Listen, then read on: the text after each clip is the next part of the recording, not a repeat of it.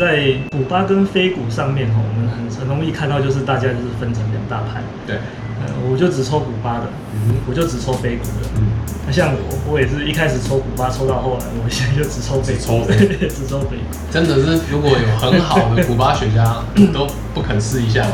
呃，我不会有那种，我不会有那种跃跃欲试的那种感觉。呃，对，但就是肯还是会有肯对尝试有。机有机会，当然还是可以尝试。哦这样子。那如果假设有一天，就是你有幸可以抽到 KSA 这个非常特殊的雪茄的时候，嗯你会把它整支抽完吗？我如果抽到 KSA，呃我一定把它整支抽完。哦，所以如果下次有机会看到你抽 KSA，我要帮你开直播喽。可以可以可以可以可以那顺便帮我放一下可兰经。哦，好，OK，没问题。好，好，那我们讲到这个古巴跟非古这个实际上的差异啊，其实它是非常有趣的。非古的风味对本来就抽古巴的人来说，它是非常的难接受。那对我们已经抽到非古的部分的时候，古巴我们或许可以接受。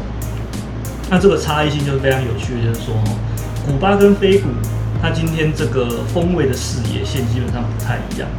哦，如果说我们呃，我们把一个这个视野的广度，我们分零到十好了。哦，一个数字代表一个方向。嗯，哦，那古巴的这个风味可能就是在四到六左右。嗯，哦，它就在就是这中间这个区段。对，那非古的它的这个味道就是很广，就是零到十这样子。嗯，那为什么它的差异性会这么大呢？今天不是说古巴的视野小，它东西就不好，哦这是它的特性去造成的。那这个特性我们就可以从产地来看。如果说一个产地它有它有自己它的一个风味的特性来看的话，古巴算是一个产地。那我们非古呢？可是非古它就变成说我的产地超多的，对，哦，，我们产地的起码就是五六种以上。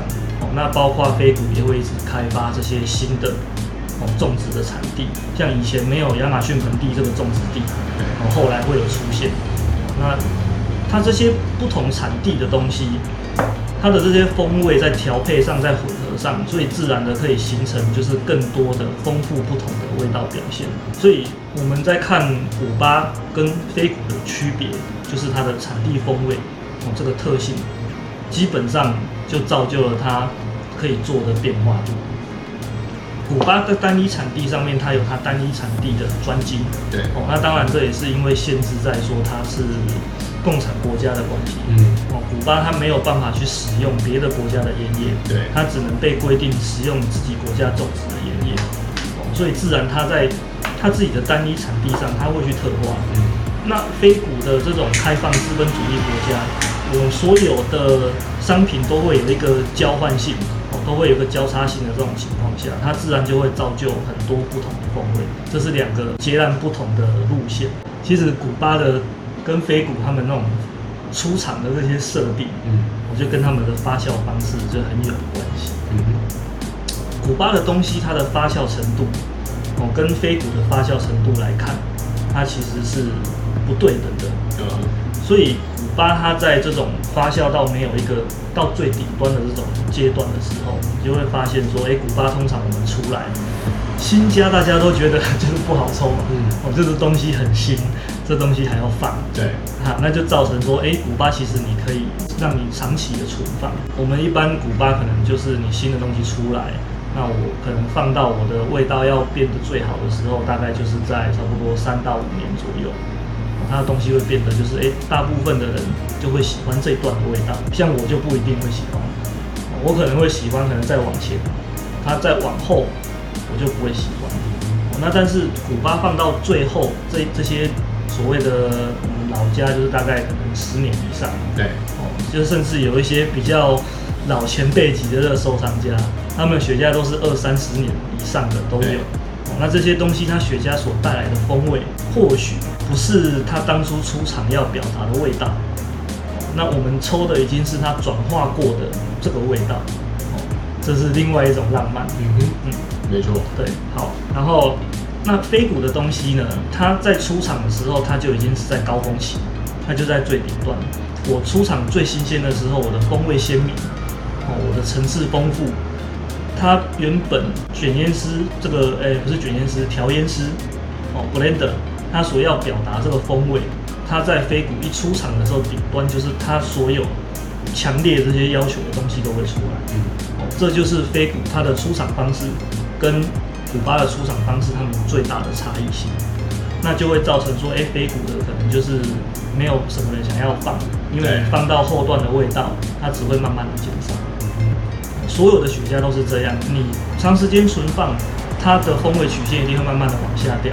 嗯那往下掉就是跟你存放的发酵方式都有关系。，OK，嗯，那只是说各每个人喜欢的这个时间曲线点，你喜欢的点在哪一个地方不太一样。对这样子。，OK，古巴跟非古也有一个地方非常的有趣，一般抽古巴的人他都会喜欢抽前中后段的味道。对，哦，那但是这个前中后段，你把它拿到飞谷上面来看的时候，它是一个非常不合逻辑的设定。卷制方式的来讲的话，一般大家会比较常看、常看到、常听到的，对就是飞谷是使用平行式卷法，哦，那古巴是使用扇形式卷法。那以我目前看过，就是卷烟师实际上卷制跟我的认知，那大概就是古巴它在卷制，它是属于这样子叶子这样子抓。那这样子抓的情况下，它的中间这边它其实也会多放一些不同调味的烟草。对，哦，那就造成说整段其实你以一个切面来看，你一个切面来看，你雪茄这样子烧，你烧到中间这个切面，它有不同诶、不同味道成分的这个烟叶的时候，我会造成它的风味会就会有所转变。哦，那但是飞谷使用平行卷法的话，它是把 所有的叶子全部都排好，全部都排好，然后折起来，所以它在每一段烧的味道应该要都是一样都要是一致的。所以你一支正常的古巴雪茄，你可以抽得到前中后段；嗯，一支正常的飞谷味道，你的整支的味道要很一致化。嗯，这个就是从不同的角度我们去看，说就是诶，古巴跟非古到底差在哪里？嗯，哦，你把古巴的观念套到非古上，它是行不通的，它就会变成一个错误的东西。哦，哎，原来是这样，对，